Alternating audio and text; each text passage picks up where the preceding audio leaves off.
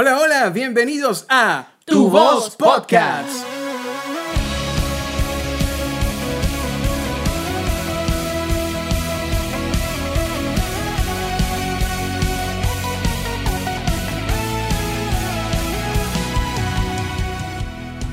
Hola, una vez más, bienvenidos a Tu Voz Podcast. En este episodio vamos a hablar de un tema sumamente interesante que seguro te vas a quedar aquí escuchando.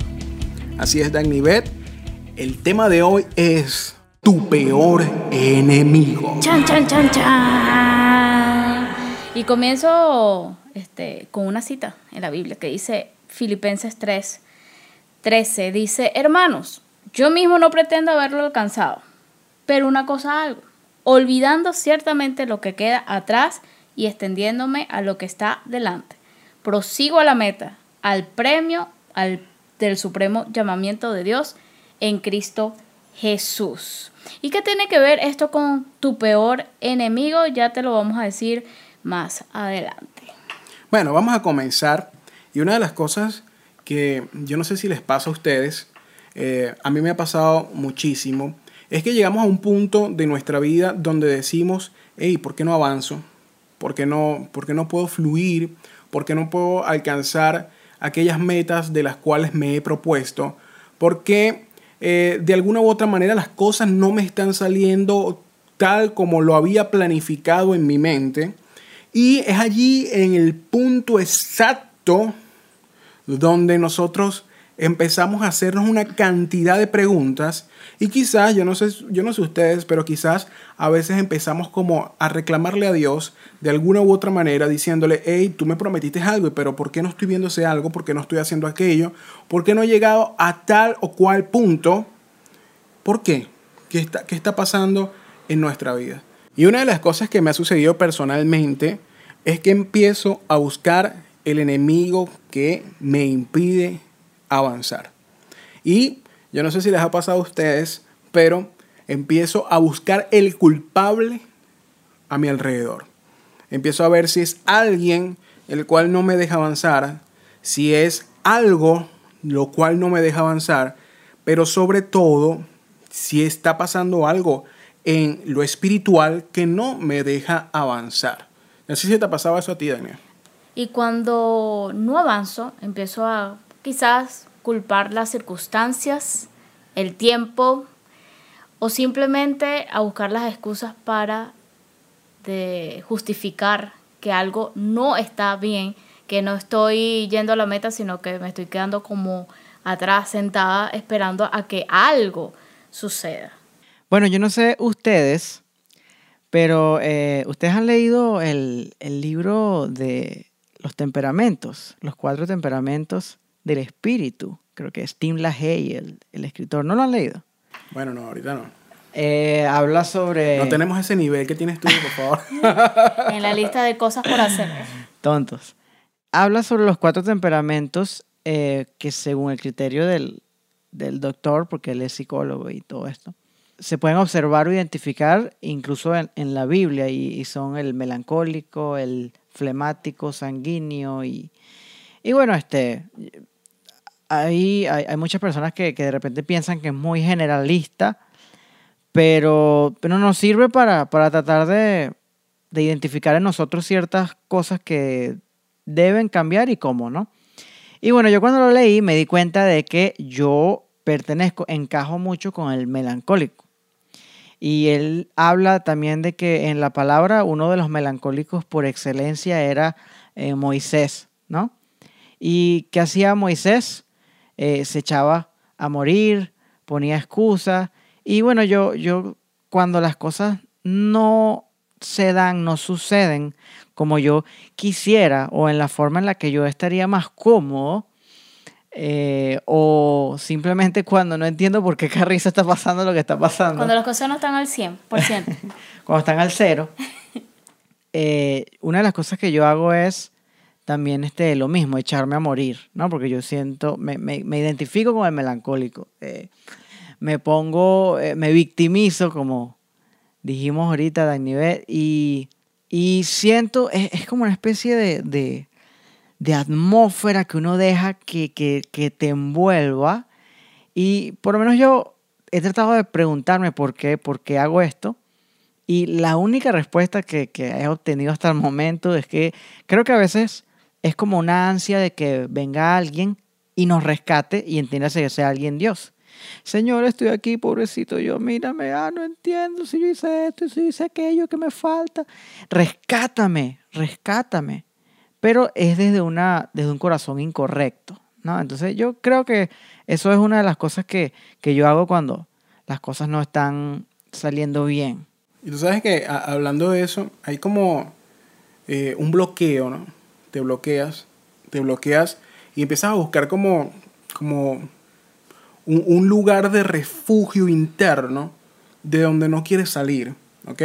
Yo no sé si te ha pasado a ti, pero en la mayoría de las veces la gente busca un refugio, eh, por lo menos la, mayoría de, las personas eh, gordas, eh, buscamos el refugio en la comida. Yo, tiendo, yo tiendo a aislarme, en ese momento no quiero hablar con nadie, no quiero que nadie. Bueno, tú tiendes a aislarte, otros tienden a comer mucho, este, Incluso hay una, una mentalidad de gordo que, psicológicamente es así, que puedes tener dinero, comprar la chuchería, las golosinas, pero no comértelas. O sea, simplemente por el deseo de que te vas a refugiar aunque no te las comas. Mm. Es una necesidad de tener eso aunque no lo vayas a comer. Bueno, y este, también otras personas como que buscan el refugio en los videojuegos. ¿Sabes? Los videojuegos también se, vuelven como un refugio, eh, porque tú sabes que el videojuego tiene algo el videojuego te introduce en una realidad perfecta a la cual te gustaría estar, en el, sentido de que siempre vas a ganar. No importa cuántas veces pierdas, en algún momento vas a, en algún momento vas a ganar, en algún momento simplemente este, reiniciar eh, partida, reiniciar misión y vuelves otra vez este, a lo mismo. Yo hacía eso bastante hasta que me quedé sin juegos para jugar eh, y hasta que sacaron el Play 4 y ya no tenía plata para actualizarme. Bueno, otras personas también se como que se meten eh, en el mundo de las películas, en el mundo de, de, ver puras películas y ver películas y ver películas, porque sienten que como que las películas tienen, de hecho que hay películas que los identifican, hay gente que cuando está eh, melancólica, como tú lo dices, gente que se mete a ver películas que son melancólicas. ¿Ve? Igual, igual, que las canciones, exactamente. O sea, estoy deprimido, voy a deprimirme más. Te voy a echar un cuento. Go ahead, adelante. Bueno, este, también este, los, que están enamorados, de alguna u otra manera, me buscan este, canciones de enamorados, así todos aquellos que están bloqueados. yo no sé qué pasa, pero como que buscamos la manera de bloquearnos más. Yo También otra gente se refugia en la lástima.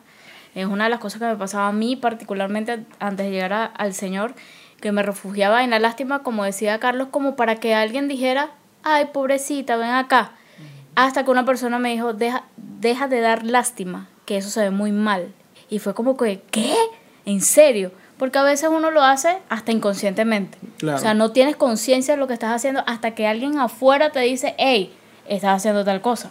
Dígame las series, las series o las telenovelas. Las telenovelas te, te presentan una realidad o las series que a, a lo mejor te identificas con ella y quieres como que entrar en ese mundo y vivir en ese mundo. O sea, yo, a veces uno se pone a pensar y dice, wow, qué difícil sería si este mundo terminara de desarrollar la, realidad virtual, porque sería como un escape de la mente a una realidad. Otros se refugian eh, eh, eh, en cosas nocivas para la salud, ¿ok? Este, se, se refugian en vicios. O sea, wow, tantas cosas que, vamos a decirlo así, este mundo ofrece para poder refugiarse en el bloqueo interno que tenemos. ¿Y sabes cuál es el peligro de esto? Yo no sé si te has dado cuenta. ¿Cuál es el peligro de esto? Que puedes durar años. Puedes durar años bloqueado. Totalmente. Puedes durar años este, estando en ese refugio interno del cual posiblemente nunca salgas si no ves más allá de tus narices. O si alguien externo no te lo hace saber, como pasó con David, que creía que estaba haciendo las cosas perfectas, que su pecado probablemente habitaba bien en él, hasta que el profeta le dijo, ¿sabes qué? Lo estás haciendo mal. La diferencia de David con algunas personas es que inmediatamente lo reconoció y quiso salir de, de ahí. Pero en ocasiones, hasta que una persona te dice algo tú lo, lo asumes, pero hay gente que simplemente se queda estancado y ya, aunque te lo digan, lo asumas, no das el siguiente paso para salir de ahí. Es chimo porque en nuestro momento de mayor vulnerabilidad, en vez de refugiarnos en el lugar correcto, como que más bien nos vamos a la boca del lobo. Eh, yo un tiempo, eh, hace varios años ya, eh, estaba, tenía el corazón roto.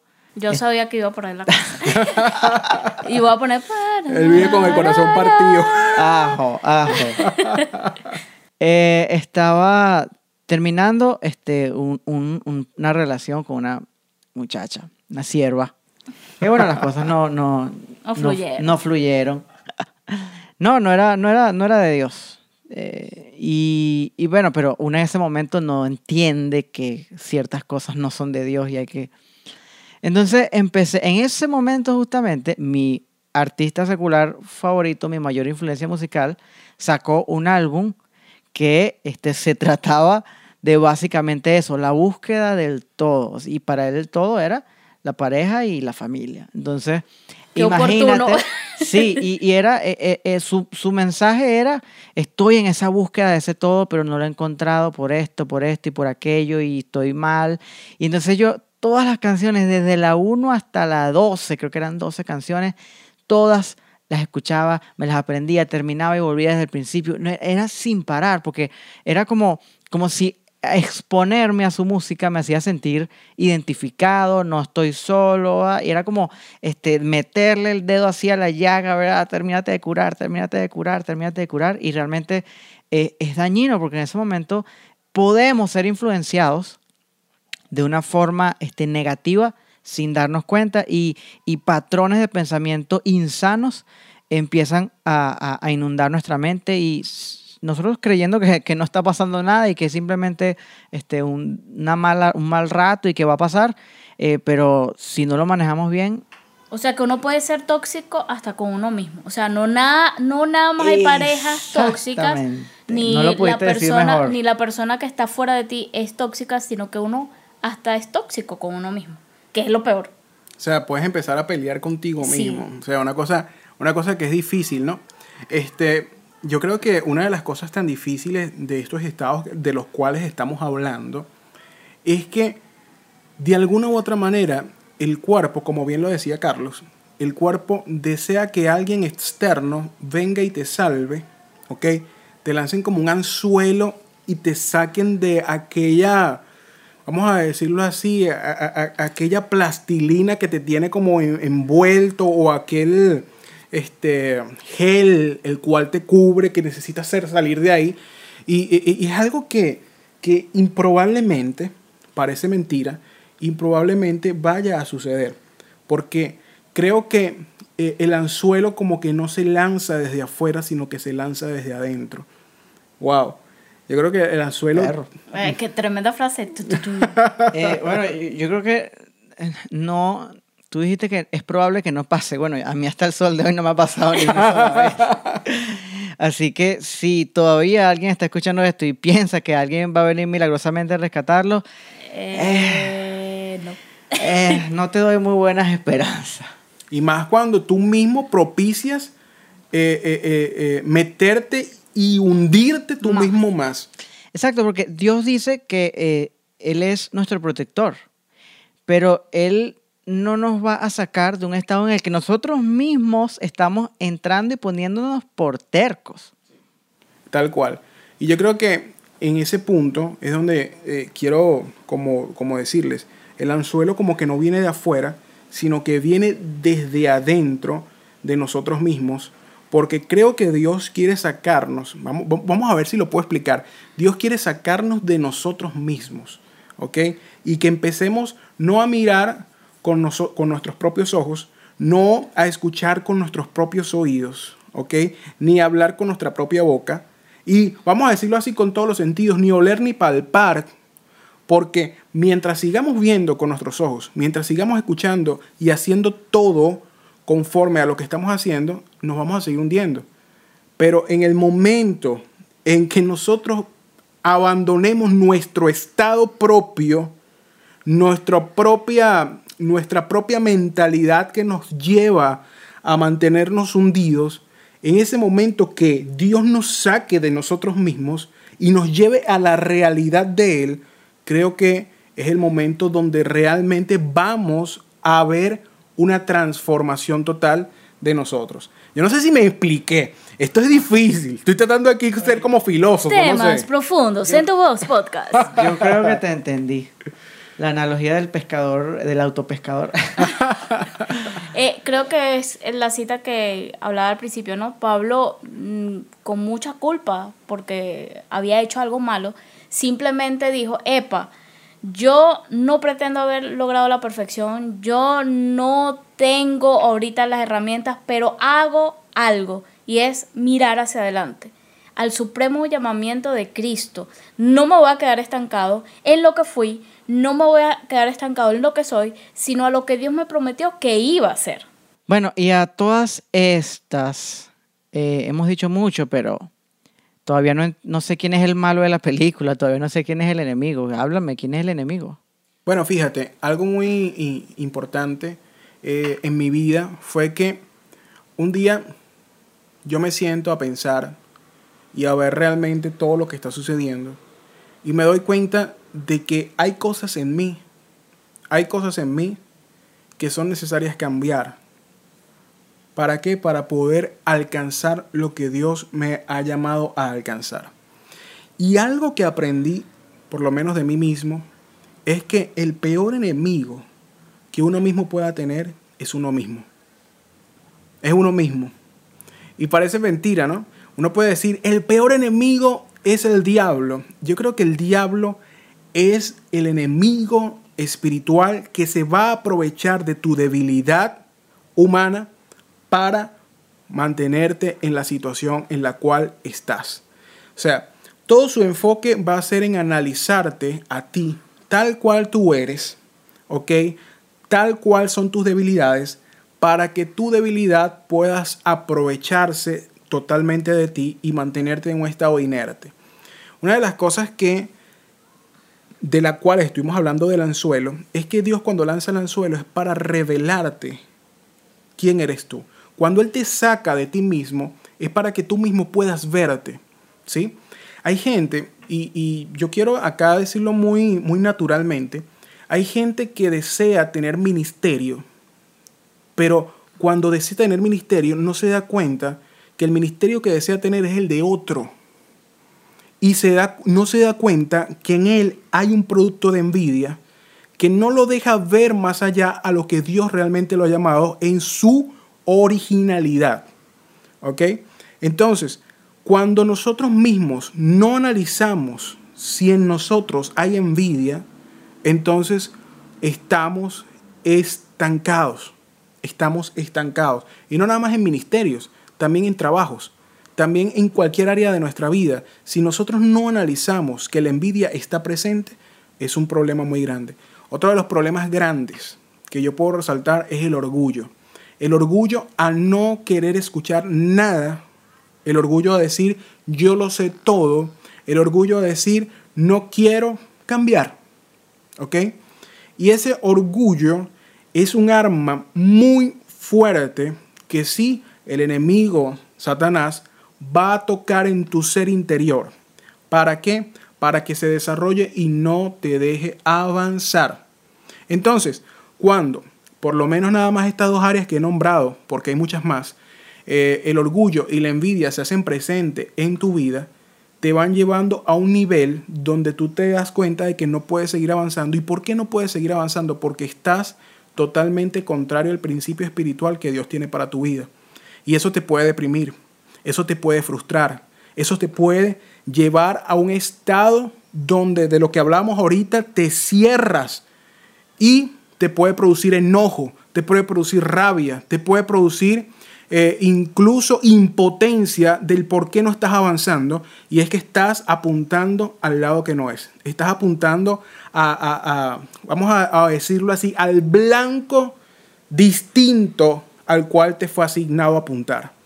Entonces es allí donde estamos totalmente errando. ¿Y qué es lo que quiere Dios? Dios quiere que veamos con sus ojos, quiere que escuchemos con sus oídos y podamos pronunciar las palabras que Él ha dado nuestra vida. No sé qué opinan ustedes acerca de esto. Es decir, basta colocarte un espejo al frente para saber que tu peor enemigo eres tú mismo. Y que si no aprendes a conocerte a ti mismo y decir, estoy fallando en esto, nunca, escúchalo bien, nunca vas a poder avanzar.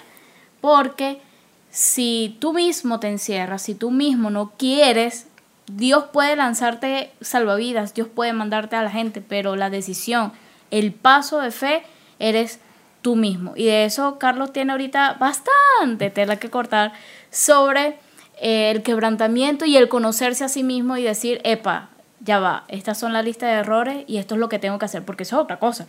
O sea, ya tú asumiste que soy orgulloso, tengo envidia, ajá, ¿y ahora? ¿Qué hago? Ya sé que mi enemigo número uno soy yo. Claro, ¿Y pero ahora? yo quiero, yo quiero, además, discúlpeme que les interrumpa, yo quiero además no nada más resaltar el orgullo y la envidia, ¿ok? Hay muchas cosas más que no nos permiten avanzar en nuestra vida. Claro, flojera, apatía. Eso puede ser una. Yo no Todo lo de Gálatas 5, 19 al 22. Está bien, pero por ejemplo, una de las cosas de las cuales tampoco te deja avanzar es la falta de fe. ¿Sí? Es la falta de fe. Cuando Dios te dice algo y tú no quieres ese algo que te está diciendo Dios, sino que quieres el algo que, que tiene el otro porque al otro le es funcional, porque al otro le dio resultado, este, entonces allí también tienes un problema. La otra es la desidia. La desidia es simplemente espero que todo me llegue, como lo estaba diciendo nuevamente, esperamos el Salvador externo, esperamos que nos caiga toda la solución del cielo, esperamos que eh, todas las bendiciones nos lleguen así de un solo, pero no nos atrevemos a más, no nos atrevemos a más. No sé si tienes algo que añadir a eso. Sí, yo creo, yo creo que tú estás diciendo que hay muchas cosas más, pero realmente yo creo que todas esas cosas más derivan de las que ya dijiste. Ah, bueno. Del orgullo y de la altivez. Eh, ¿Por qué? Porque parece mentira, pero el Señor es bien claro. Él mira de lejos al altivo, al que tiene un concepto de sí mayor del que debería tener. Claramente lo dice Pablo también clarito. O sea, de repente hay que hacer mucha introspección para darse cuenta de cómo la altivez y el orgullo se conecta con todas estas cosas, pero se conecta. Porque, por ejemplo, que decías de la desidia, cuando yo espero a un salvador externo, ¿por qué yo espero a alguien externo?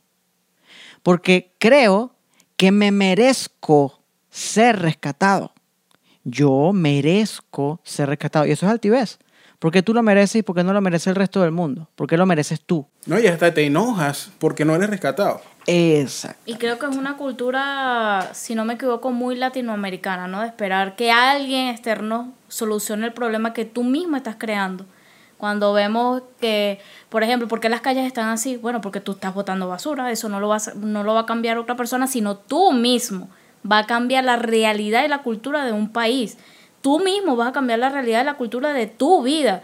No va, no va a venir otro a cambiarte a ti, tienes que cambiar tú, tienes que dar el paso tú. Y tú sabes que es difícil, yo no sé si, si a usted le ha pasado, difícil es cambiar. Qué fácil es hablar de cambio, pero qué difícil es cambiar. Qué difícil es cambiar. Yo creo que ahorita podemos decir número uno, número uno, si has entrado en una etapa de tu vida difícil, yo creo que como número uno, tú tienes que salir de la jaula que tú mismo te has creado y empezar a ver realmente qué hay en ti que no te deja avanzar. ¿Ok? Como número dos, ¿y ahora qué? ¿Y ahora qué? ¿Ahora qué? Se supone que ahora eso que no te deja avanzar, tú tienes que cambiarlo en tu vida. ¿Ok? Y es ahí donde entra Dios. ¿Dónde entra Dios? ¿Por qué? Porque Dios dijo, ay, ya este se dio cuenta. Y ya le cayó la locha, como decimos Ya le cayó la locha, pero ahora, cuando tú vienes a Dios y le dices, Señor, ahora yo necesito fortaleza para que tú me ayudes a cambiar esta área de mi vida, porque el cambio es muy difícil en la, vida de nosotros. Y yo quiero que, lo ejemplifiquemos como lo que conversamos en los últimos días sobre, eh, nuestro caso, Bernardo y yo, sobre la obesidad. O sea, pedirle a Dios, Señor, no me deje comer chuchería no es lo correcto, sino dame un cambio de mentalidad para dejar de hacer lo que le hace daño a mi cuerpo. Transformado mediante la renovación de vuestro De entendimiento. Tal cual, tal cual. Y una de las cosas que allí es donde, donde queremos caer es la pregunta siguiente. ¿Quieres cambiar? Chan, chan, chan, chan. ¿Quieres cambiar? Carlos, ¿quieres cambiar? Sí, por supuesto. Entonces, ¿qué vas a decir? Dilo, dilo, suéltalo. Eh, fíjate, estos días he estado leyendo eh, algunos devocionales, algunos libros y todos relacionados con el tema, ¿no? Y una de las cosas que leí hace poco decía, el propósito de la prueba es lo que tú dijiste, el entendimiento. La prueba no se acaba cuando sientes que ya ha pasado mucho tiempo y bueno, ya esta prueba ya debió haber pasado. No, la prueba se acaba. Eh, eh, imagínate, no cuando, imagínate que te ponen en disciplina en la iglesia. Y entonces la prueba no se acaba cuando te dejan volver a servir o cuando te dejan volver a tocar o cuando te dejan X. La prueba se acaba cuando tú entiendes lo que te llevó a esa crisis y estás dispuesto a salir de ella. Es más, yo diría, yo diría que es como una parte B o una segunda prueba post-prueba. Eh, porque, ok, la primera prueba, ok, ah, señora, entiendo. Ah, eh, entiendes que estás mal, te arrepientes, tienes la postura y la respuesta correcta. Sí, señor, perdóname, me arrepiento. ¿Qué vamos a hacer? Bueno, eso es lo que vamos a hacer de ahora en adelante. El Señor te levanta, te limpia, te sacude. Así como cuando un niño se cae, ay, empezar, ay, vente ya, chico, ay, ay, hola, mi- mira, eh, ya pasó, ve, te limpia las rodillas, te limpia tu braguita y se vente. Ahora haz esto, pucutu. Y entonces tú tienes que tener, mantener ese estado de humildad y decir, Señor, lo que tú digas es, no lo que yo sienta es, no lo que yo creo es, lo que tú digas es. Hay eh, un, pastor que yo eh, sigo mucho, él se llama Andy Stanley. Él tiene un libro que se llama Los enemigos del corazón. Muy chévere. Y, y básicamente el, el- el propósito o la enseñanza principal, los enemigos del, corazón vienen por eh, esa altivez. La altivez nos hace pensar eso, nos hace pensar o Dios me debe, o los demás me deben, o yo me debo, ¿sí? Y cuando realmente nosotros le debemos todo a Dios. Es más, nosotros ni siquiera le debemos nada a los demás, porque eso se llama culpa. Cuando yo siento que te debo, pero es que Bernardo, pero es que yo hice esto y tengo que pagarte, eso se llama culpa. ¿eh? Entonces nosotros solamente le debemos a Dios todo lo que somos y ya. Entonces es eh, la altivez se conecta con, con- todo eso, el orgullo se conecta con todo eso. Cuando hablaste de flojera, eh, fácil. Eh, yo creo que yo merezco no hacer nada y estar cómodo, que lo hagan los demás. Apatía. Yo creo que yo merezco que mis circunstancias cambien antes de yo cambiar. Y, yo creo que se puede conectar, se puede conectar la altivez y el orgullo con cualquiera de esos, porque yo creo que de verdad en, en- el tiempo que llevo estudiando, conociendo la palabra, eh, es increíble cómo todo te lleva últimamente hacia allá, hacia la altivez, hacia el orgullo y hacia no humillarte delante del Señor. Sabes que todo esto entonces es un problema de mentalidad. Es un problema de ti mismo, ¿ok? Ya, ya lo dijimos. El problema eres tú. El problema soy yo, ¿ok?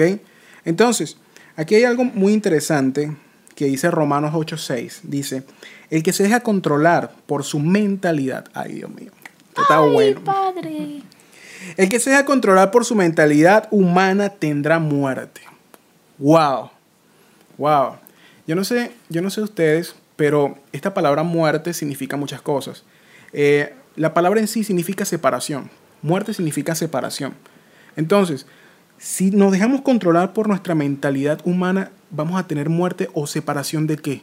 Separación de tu propósito de vida, separación de Dios, separación de lo que Él te ha llamado, separación incluso hasta de tu familia, separación de tu mundo exterior. O sea, el fin de dejarse controlar por tu mentalidad humana te va a llevar a la muerte.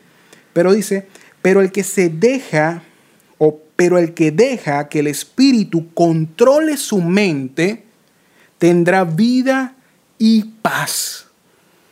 O sea, que ese, e- e- esos mundos a donde nosotros nos metemos irreales, esos mundos, esos vicios, todas aquellas cosas a los cuales nos perjudican en nuestra vida y que de alguna u otra manera nos trastornan cada día más y cada día más caemos, caemos, caemos, caemos y nos encierran en ese, en ese ciclo que del cual no podemos salir, nos trae una angustia total, nos trae frustración total y que algún día eso va a estallar en algo totalmente terrible que incluso modifica tu carácter, incluso modifica tu forma de ser en esta vida.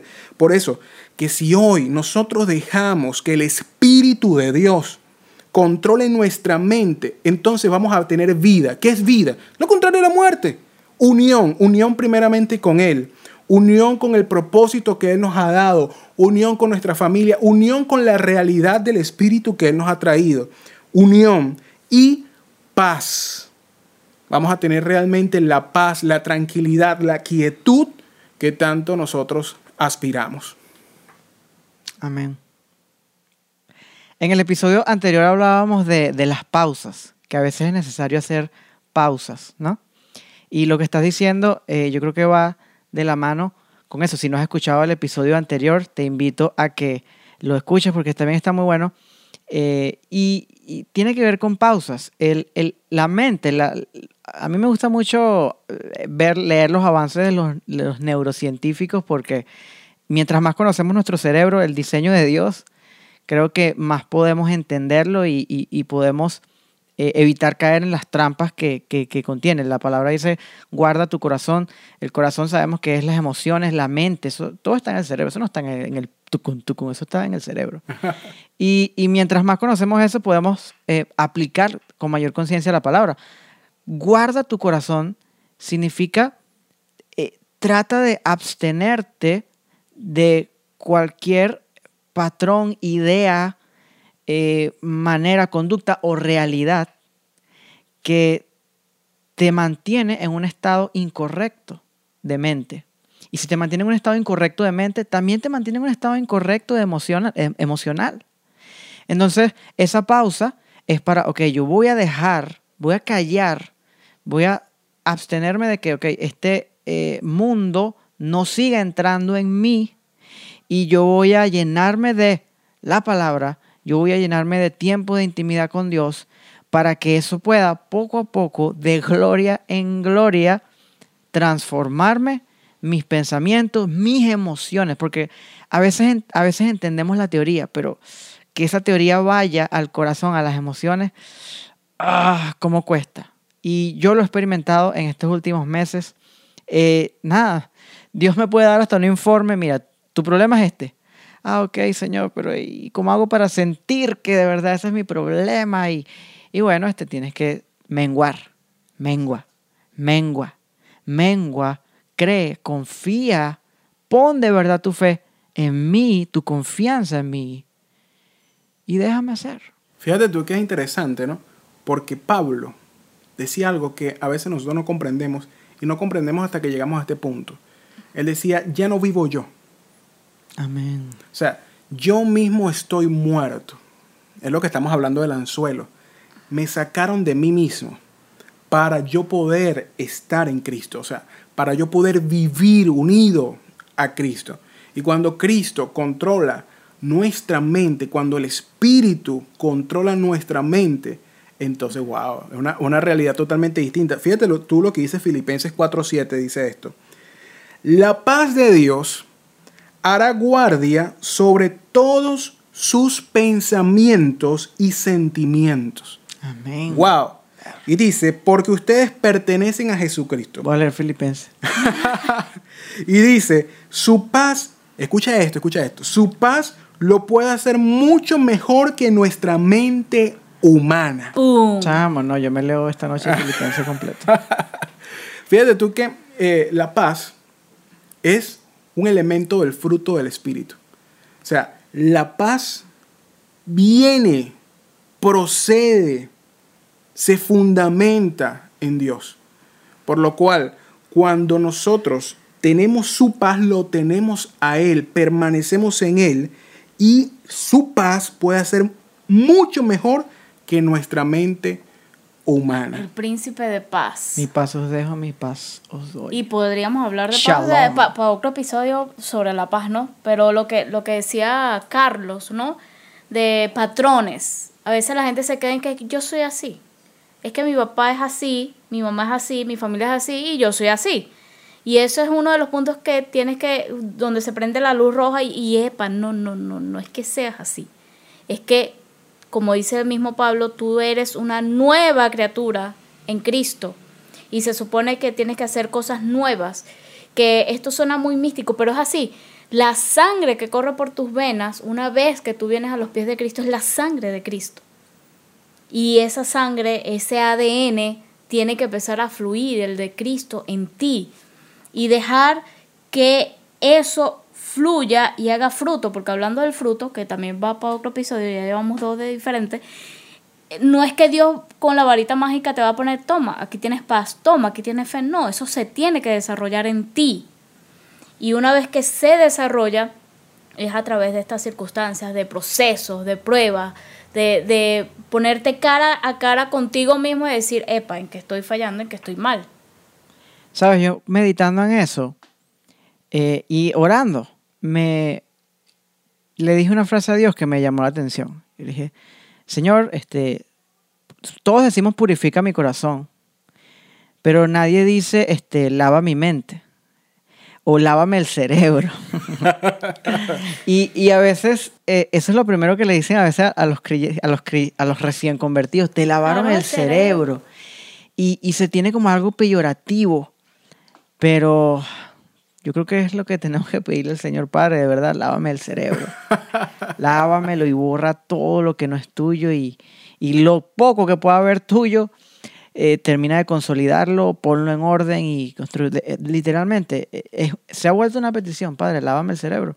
Y no en ese, y, y a veces se siente como incómodo decirlo, pero es porque el mismo mundo nos ha metido Claro. que todo lavado de cerebro es malo. Es malo. Entonces, tú lavas algo cuando, cuando Cuando está, está sucio. sucio. Y si tú tienes tu mente, tu cerebro sucio, necesitas ser lavado. Y suena medio, ah, medio secta, medio, pero no podemos evitar que es cierto. Padre, Oh. lávame el cerebro. Una de las cosas interesantes es, si no te lo lavas el Señor, ¿quién te lava entonces el cerebro? O quién te lo ensucia más. O ¿Verdad? te lo va a ensuciar bueno, más. claro, porque mucha gente puede decir que te está lavando, por lo menos como los detergentes. Muchos detergentes que lavan y otros que no lavan. Que son mentiras. que son mentiras. Entonces, Que no quitan las manchas. ¿por quién te está dejando lavar el cerebro, no? Y en este sentido, lavar significa realmente purificar, Purificar. limpiar nuestra mente, ¿ok? Lo decía David, Señor, toma hisopo y limpia mi corazón. Los hisopos eran, eh, eh, no es como lo conocemos ahorita, algo pequeño, era algo grande. Pero si lo llevamos a nuestra realidad, un hisopo es un instrumento pequeño para limpiar perfectamente áreas pequeñas. Entonces, cuando yo leí esa palabra por primera vez, simplemente me dio tanta curiosidad ver cómo Dios agarraba un hisopo pequeño y empezaba a limpiar cada área de mi corazón que estaba mal. Porque nuestra vida es como, sí, el cerebro tiene varias rayas, si lo ves físicamente tiene varias, varias rayas y si, y si le estás pidiendo al Señor que te lo lave, no lo va a lavar superficialmente, tiene que meterse en cada rayita de esa, en cada surco, para quitar y colocar lo que Él quiere colocar en nuestras vidas. Y ahí está la clave. eh, el lavado no está mal dependiendo de quién haga el lavado. Porque si dejamos que el hombre, incluso un líder religioso, yo no puedo dejar que mi pastor me lave el cerebro. Yo tengo que dejar que el Espíritu Santo me lave el Te cerebro. limpie, te purifique. Me purifique. Y cuando un hombre hace eso, el resultado va a ser malo, sea, tenga la intención que tenga. ¿sí? El único que puede lavar adecuadamente una mente, un alma, es el Espíritu Santo. Así es. Entonces, ¿quién es nuestro peor enemigo? Pues Yo, Yo. Yo. Irene, yo y mi otro yo. Buena esa película. Pero también tenemos un- un- un- una primicia que quién entonces es nuestro mejor amigo. Y nuestro mejor amigo va a ser el Espíritu Santo. Y el Espíritu Santo lo primero que va a hacer, como ya lo dijimos, es número uno, sal de la jaula. Número dos, ve quién eres tú mismo. Qué tú mismo estás haciendo en tu vida para frenar la obra de Dios. Y número tres, deja que el Espíritu Santo de Dios actúe a favor tuyo. Pero eso se logra cuando decides cambiar. Cuando tomas la decisión hoy mismo y dices, Señor, hoy mismo quiero cambiar, pero no de palabras, sino de acción. Así que bueno, creo que lo hemos dicho todo el día de hoy y espero que de verdad te haya servido mucho este podcast. Te esperamos en el próximo episodio donde vamos a estar hablando de otro tema interesante. Tenemos varios en cola. Ya después de aquí estamos sacando listas de todo eso, pero también te invitamos a que nos comentes qué tema te gustaría que tratáramos en este podcast y poder estar conectados contigo. Recuerda seguirnos en las redes sociales como arroba tu voz oficial en Facebook, Instagram y Telegram. Y en YouTube como Ministerio Tu Voz para que escuches nuestras canciones y a medida que las escuchas digas, Señor, yo quiero cambiar. Así es, bye bye. Que Dios te bendiga.